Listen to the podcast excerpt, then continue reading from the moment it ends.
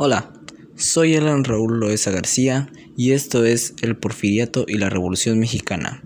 El podcast es el que nos adentramos en los hechos más relevantes de estos dos importantes periodos de la historia mexicana.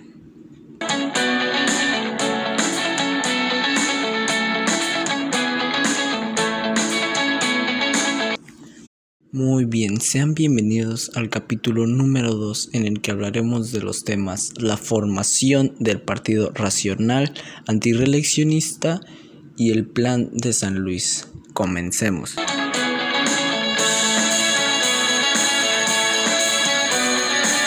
Y empezamos con la formación del Partido Racional Antireeleccionista que queremos saber sobre este tema? Ante todo, sobre qué es el partido en sí. El Partido Nacional Antireeleccionista fue un partido político este, cuyo objetivo principal era participar en las elecciones federales de México. Su ideología política era el antireeleccionismo. Con ello se fundaron ciertos clubes antireeleccionistas que también tenían como ideología el liberalismo social y el liberalismo económico. Muy bien, esta formación del partido nació el 22 de mayo de 1909 con la iniciativa de Francisco y Madero. Se fundó el Partido Nacional Antireeleccionista que tuvo como antecedente el Club antireeleccionista de México, fundado días antes. Muy bien, sus objetivos principales de la fundación de este partido eran la defensa de la democracia, sufragio efectivo, no reelección, la perseverancia estricta de la Constitución, la libertad municipal y el respeto a las garantías individuales. Este partido lanzó como candidato a la presidencia a Francisco y Madero para la vicepresidencia a Francisco Vázquez.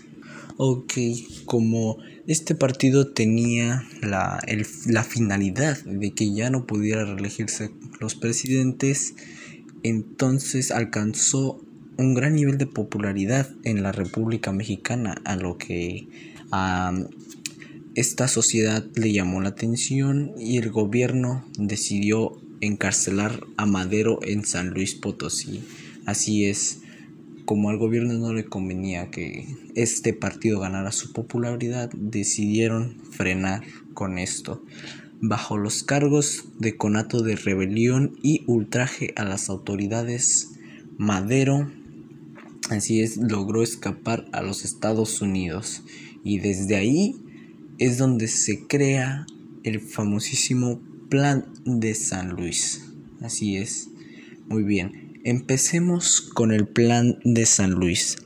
El Plan de San Luis manifestó el 6 de noviembre de 1910 por Francisco y Madero, líder del movimiento revolucionario, claro que sí, mexicano, y candidato presidencial por el Partido Nacional Antireeleccionista.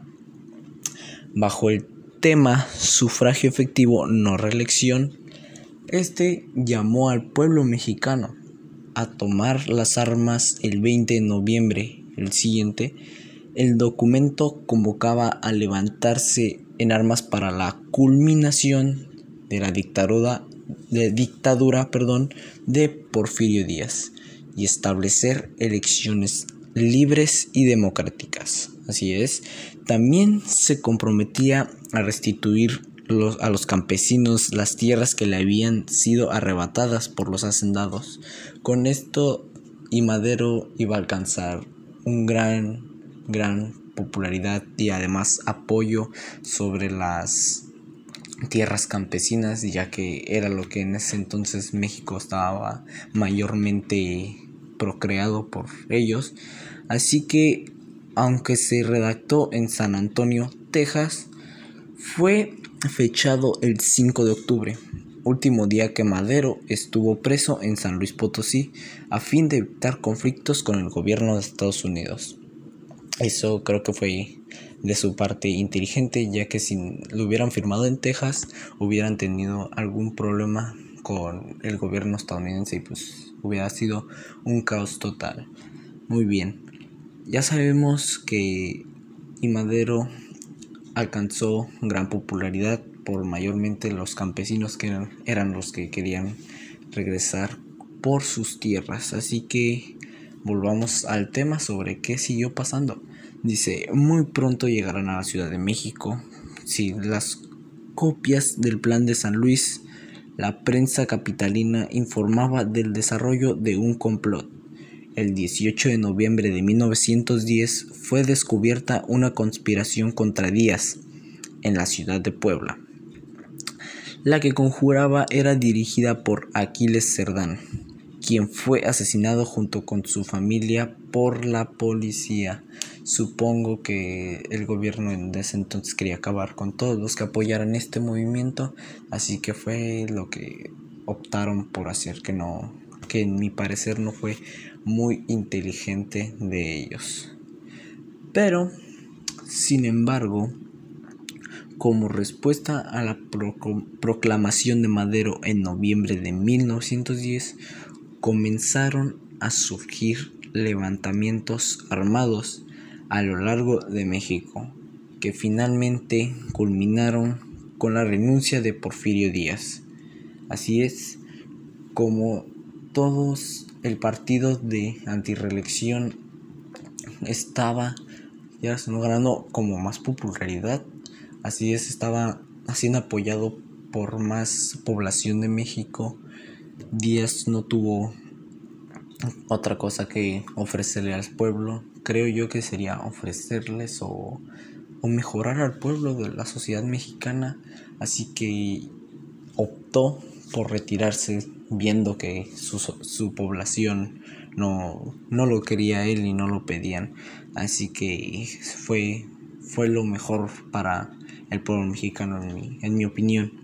Ok, con el triunfo de Madero en las elecciones presidenciales de 1911, así como la Revolución Mexicana, que duraría alrededor de una década y cobraría la vida de cientos de miles de mexicanos.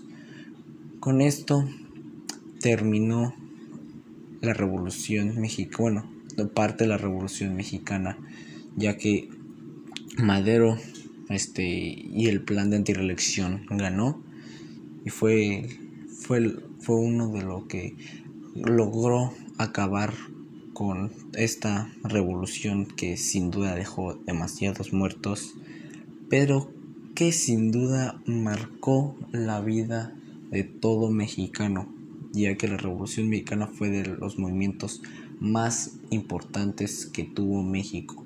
Y sin ese movimiento México tal vez no sería como lo, lo que estuviéramos viviendo en hoy en día, que es maravilloso. Muy bien, entonces estos fueron de estos temas importantes sobre la revolución, la formación del Partido Racional Antireeleccionista y el Plan de San Luis.